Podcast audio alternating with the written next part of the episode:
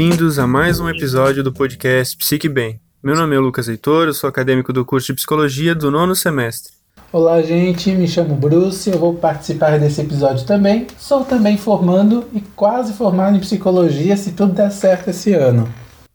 Boa noite, pessoal. Boa noite a todos, a, a, todos que estão aqui ouvindo esse podcast. Eu me chamo Daniela, sou estudante de psicologia e estou no nono semestre de graduação. Certo, todos devidamente apresentados. Então hoje a gente vai falar, né, no Psique Bem, do tema rotina e comportamento financeiro em época de quarentena. Vou começar, né, com o tema rotina e normalmente as pessoas querem fugir da rotina, mas agora em época de quarentena ainda está tendo essa dificuldade de manter uma rotina produtiva novamente. E a psicologia né, pode ver a rotina de diversas formas, desde um condicionamento, através de uma visão comportamental, que o Lucas vai falar um pouco, ou até mesmo a funções assumidas por papéis no psicodrama. E sobre os papéis do psicodrama que eu vou estar falando, né, para a gente ver se tem um entendimento mais fácil. Então, como que funciona? O Bruce, ele atua em diversos papéis, né? Então, eu tenho diversos papéis como tem no teatro. Eu assumo um papel de filho, papel de trabalhador, papel de aluno e muitos outros. Todos esses papéis são o mesmo Bruce devido à matriz de identidade.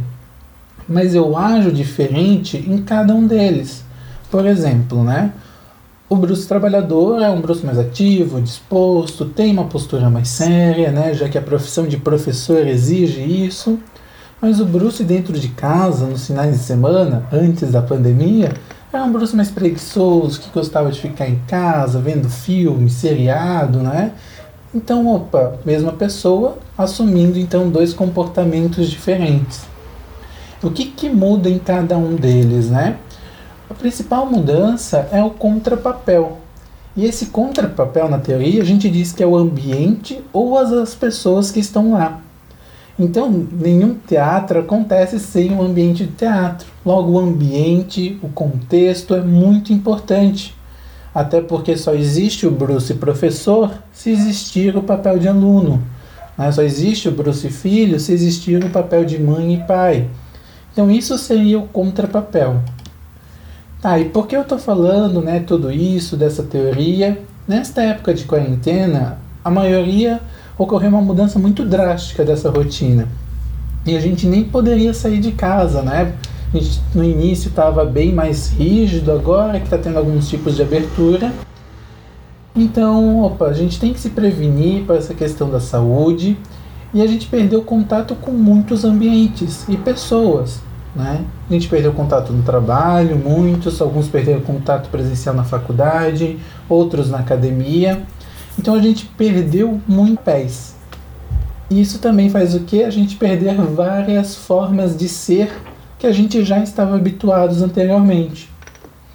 Então eu agora quero exigir de mim oito horas por dia, um papel de trabalhador ativo, disposto, só que dentro do ambiente de casa Sendo que antes, como eu falei, em casa, eu gostava né, de ficar mais tranquilo, relaxado, assistindo Netflix.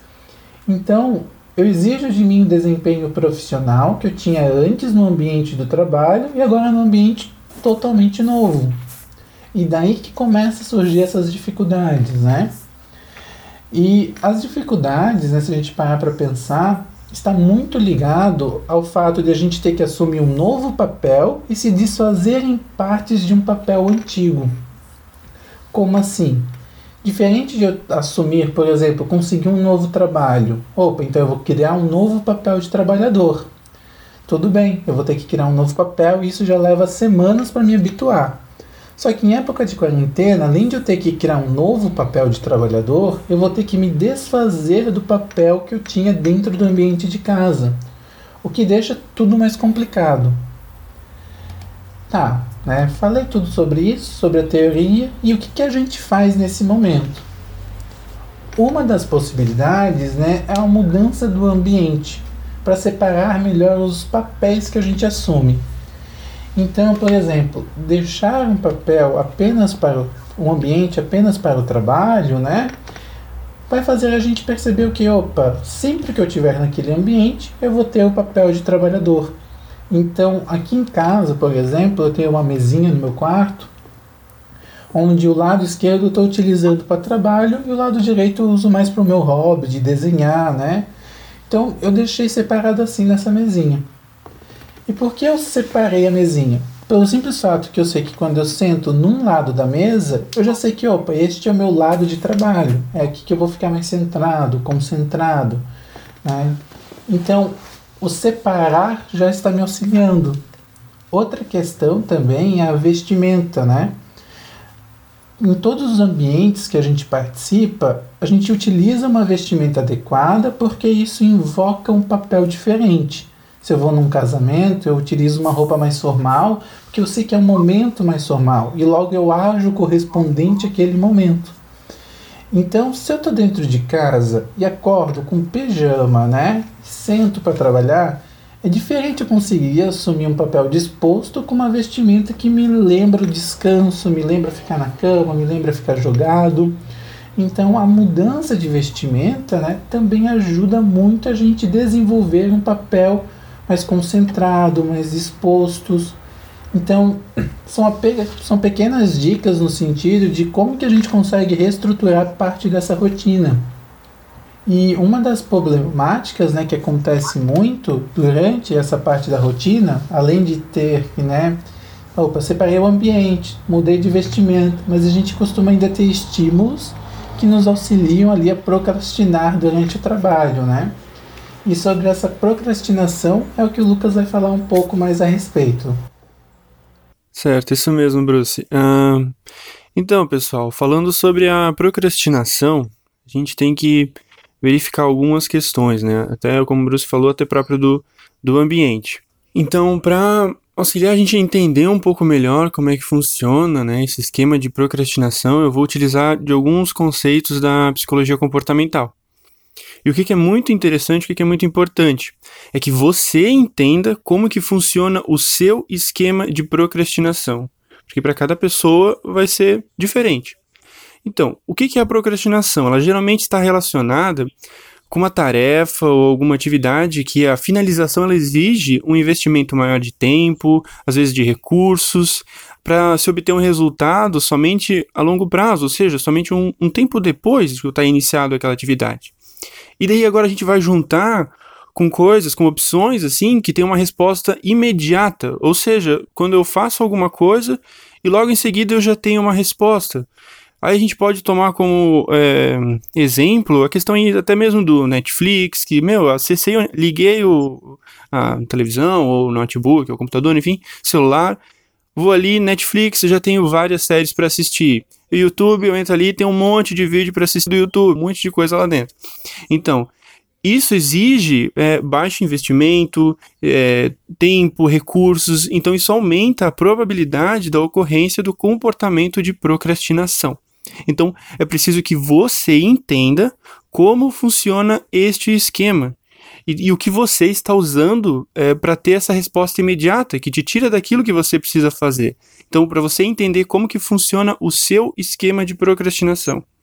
Então, além disso, a gente precisa identificar também quais que são os motivos que tornam a tarefa que a gente precisa fazer desagradável e como que eles também controlam o nosso comportamento e aumentam a probabilidade da gente evitar e até mesmo fugir da realização daquela tarefa, né? Ah, e também uma questão bem legal é a gente se questionar né, quais serão as consequências posteriores se a gente realizar ou se a gente adiar a tarefa. Né? Então, com isso a gente vai ter uma ideia do que vai acontecer se caso a gente não entregar algum trabalho, ou se a gente não realizar alguma coisa na casa, seja né, varrer a casa, lavar a louça, enfim, qualquer coisa. É, com isso a gente vai estar tá agindo, até mesmo às vezes para levar, é, evitar levar uma bronca do, do chefe ou uma chamada de atenção de algum familiar, caso a gente não tenha feito aquilo que foi solicitado, né? É, e até mesmo a gente vai fazer aquelas, ou até quando a gente faz a, atividade, aquilo que a gente precisa né, fazer, a gente consegue uma gratificação, é, seja com salário, seja o reconhecimento de algum familiar, elogiando, ah, muito obrigado por ter lavado a louça, por ter varrido a casa, enfim, qualquer coisa assim, né? É, e também algo que parece ser muito simples, mas para a gente manter um hábito é necessário realizá-lo Então, quando eu estou iniciando uma tarefa, o próprio fazer a tarefa, é, o, fazer a tarefa com frequência, né, se torna um motivo para que a gente continue realizando ela. É, e uma questão interessante é a organização, é você se organizar, né, que ele vai facilitar esse processo. No sentido de montar uma, uma agenda ou uma lista de atividades, tarefas, né, que você precisa realizar, isso auxilia você a manter a atenção naquilo que você precisa fazer, né? Evitando dar preferência por outras atividades que estão fora do teu cronograma. Ou seja, sair daquilo que tu havia planejado, né? E além também de auxiliar na elaboração de uma hierarquia das atividades que você precisa realizar com prioridade. É, ou seja, o que é mais importante para eu fazer nesse momento, que eu preciso não, sentar ali na cadeira e ficar e finalizar aquele negócio. Então aí você vai diminuir com isso é, o, essa questão de ansiedade, assim, porque, meu, tem um monte de coisa para fazer, eu não sei por onde começar. Não, vamos montar aqui, vamos sentar e vamos dar prioridade, né? A gente vai despender tempo, a gente vai se empenhar em realizar uma atividade de cada vez, diminuindo assim essa questão da ansiedade. E também dividir a tarefa em partes menores, que isso vai auxiliar naquela questão até mesmo do reforço imediato. Meu, finalizei, bacana, finalizei uma tarefa, vou lá, risco da minha lista, já dá aquela sensação de, uff, tarefa cumprida e também diminui a impressão de demandar muito tempo, muito esforço só para ter um resultado lá no final, quando eu finalizar tudo aquilo que eu precisava fazer. Então, assim, em cada etapa que eu vou finalizando, né, sempre que eu termino uma, uma parte daquilo, é, eu tenho a sensação de gratificação por ter, ter, por ter finalizado a tarefa. E a outra coisa legal também, que é importante a gente trabalhar com o autocontrole que daí é você estar arranjando, está organizando o ambiente para que ele seja mais propício para você realizar as atividades planejadas. E com isso você vai evitar a procrastinação, né? É, seja você eliminando é, coisas que fazem você procrastinar, ou também, como fui falado no início, você identificar quais que são os recursos que você possui que vão aumentar a probabilidade do comportamento de procrastinação. Então você vai dar preferência àquilo que você se programou para realizar, diminuindo assim o sentimento de frustração, né, por não ter realizado a tarefa e também o estresse, né, que vem depois assim, porque você vai vai deixando as coisas de lado e aquilo vai acumulando, vai acumulando e daí dá aquele negócio, aquele estresse, meu Deus, que loucura, e não sei o que. Então você precisa organizar o seu ambiente de trabalho também, para que ele se torne um local agradável para você realizar as suas tarefas, né? Você precisa verificar, assim, pontos como iluminação, como a temperatura do ambiente, é, fazer uso de móveis confortáveis, né, que sejam adequados para a realização do seu trabalho, ah, sei lá, uma cadeira, uma poltrona, uma mesa, enfim. Né? E também organizar um ambiente para que ele é, se assemelhe com o seu local de trabalho, né? Então, arrumando assim de fácil acesso os materiais que você vai, é, realizar, vai utilizar para realizar a tua tarefa, né?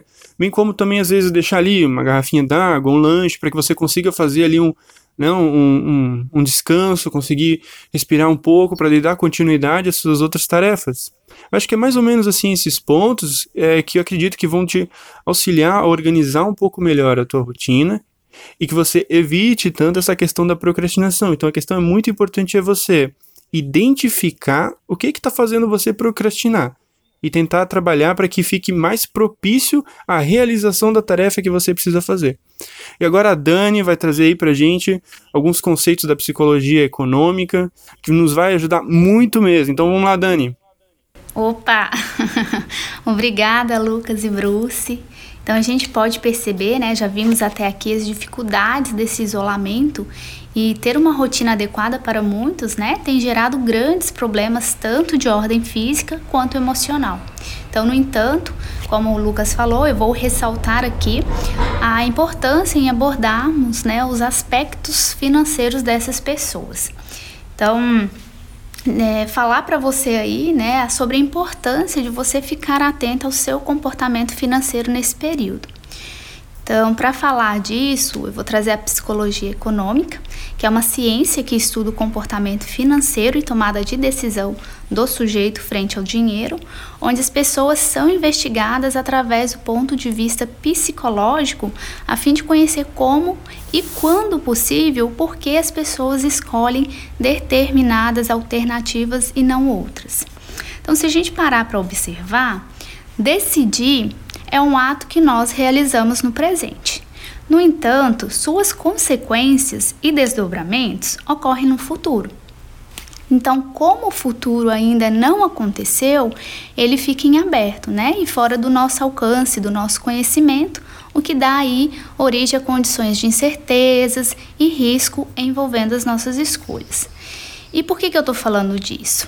Porque se a gente for analisar, atualmente estamos vivendo uma fase de recessão na nossa economia. Né? Então, em termos mais simples, estamos vivendo aí um período de queda na economia, em função da queda do PIB, é, da queda dos níveis de produção, que automaticamente geram aumento do desemprego, né? queda na renda familiar, aumento de empresas indo à falência e essas situações acabam impactando negativamente na vida de cada uma dessas pessoas. Então, frente a isso, eu vou deixar aqui para vocês algumas sugestões. Então, primeiramente, avalie sua situação financeira atual né? Como estão suas entradas, como estão suas despesas. Coloque isso tudo no papel, faz essa verificação e nesse momento, pessoal, gaste com aquilo que realmente é essencial e importante para a sua subsistência. Então, diminua seus gastos. Se for ao supermercado, faça uma lista é, que você vai comprar alimentos para 15 dias, né? Então, economize também na energia elétrica. Desligue as tomadas, aqueles equipamentos que não estão sendo utilizados, evite luzes acesas. Se por acaso você paga alguma tarifa do banco, ligue para o seu gerente e pede para ele aquele pacote básico, que por lei é gratuito. Então, já que estamos é, também não poder, podendo sair, né, se a gente for analisar, tranque academia, né? Não fique pagando academia se você não está podendo ir, né? E faça exercício em casa. É, e é um, fazendo um adendo aqui para quem tem financiamento, né? Quem tem qualquer tipo de financiamento, ligue para o seu banco e peça ali o congelamento de duas parcelas, que foi uma medida que foi liberada, né? Que foi autorizada pelos bancos para ajudar as pessoas nesse momento. Porém, só fique atento aos juros, tá, pessoal? É, foi liberado também, né, uma outra dica aqui para vocês, um voucher ali pelo governo, né, como uma medida provisória, no valor de 600 reais. Então fique atento a isso também, vai atrás, tá? Esse, esse voucher foi liberado para trabalhadores informais, intermitentes e microempreendedor individual. E também em junho, é, o trabalhador ele poderá resgatar até 1.045 reais reais, né, na conta ali do, do, do FGTF, FGTS, é, e essa conta mesmo estando ativa ou inativa. Então, é, a, a, fazer todas essas medidas, né, a tomar todas essas medidas, e se por acaso ainda ficou difícil para você na questão financeira, busque um empréstimo, né, mas fique atento porque pegar um empréstimo é somente em último caso tá? E se você for fazer isso, é, busque este recurso ali em bancos que vão te oferecer aí uma taxa de juros menor, né? Então, dê preferência aí a cooperativas de créditos. É, se for um empreendedor, busque, busque esse recurso em empresas de microcréditos, que também é, os juros aí vão ser mais baratos. E por último, pessoal, fugir do efeito manada. Né? O que, que, é, que, que é isso? É procurar não fazer aquilo que todo mundo está fazendo, né? Ficar atento aí às heurísticas e viés, né? O que, que seriam essas heurísticas e viés? De forma simples, são atalhos mentais, né? Um caminho mais curto que a gente utiliza aí para pensar sobre as coisas. E quando encurtamos caminhos, é, sobre determinadas escolhas que fazemos, né, a gente corre o risco de fazer escolhas erradas, né? Então, ou seja, eu agilizo o processo de analisar, né, porque eu estou encurtando esse caminho e escolho, mas eu perco a minha imprecisão, ou então eu escolho com mais cuidado e rigor e levo mais um tempo para tomar a minha tomada de decisão, né? Então, fique atenta a isso. E segundo alguns estudiosos da psicologia econômica, quando você for tomar alguma decisão, é preciso seguir três passos, que é perceber, avaliar e escolher. Então, perceber basicamente seria reunir os dados que nos permite ter uma noção de onde nós nos encontramos hoje. Né? Então, se a gente for parar para analisar, é observar como está a nossa vida financeira hoje, né? E perceber se aquela escolha que a gente está fazendo condiz com a nossa condição atual. Em seguida, é avaliar esses dados, né? E por último, decidir, né? Escolher. Mas antes, passar por essas etapas que eu citei aí.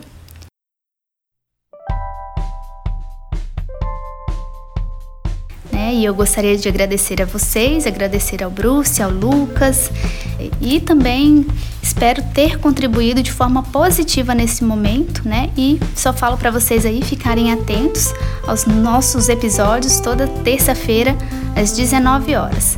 Certo, gente. Então, né, vamos finalizando. Muito obrigado, Dani Lucas. Obrigado a todos os ouvintes. E além de acompanhar nosso podcast, não esqueça de nos seguir, né? Lá no Instagram, que é podcast.psicbem, ok? Lá a gente atualiza sempre vocês as novidades, né? Então, sempre fique lá atento aos novos vídeos. Tá, muito obrigado, Bruce. Muito obrigado, Daniela. Gostaria de agradecer a todo o pessoal aí por ter participado do nosso podcast. Espero que as dicas tenham sido úteis e possam te auxiliar e também facilitar para que você consiga elaborar melhor essa nova rotina de quarentena. Então, até logo e fique bem.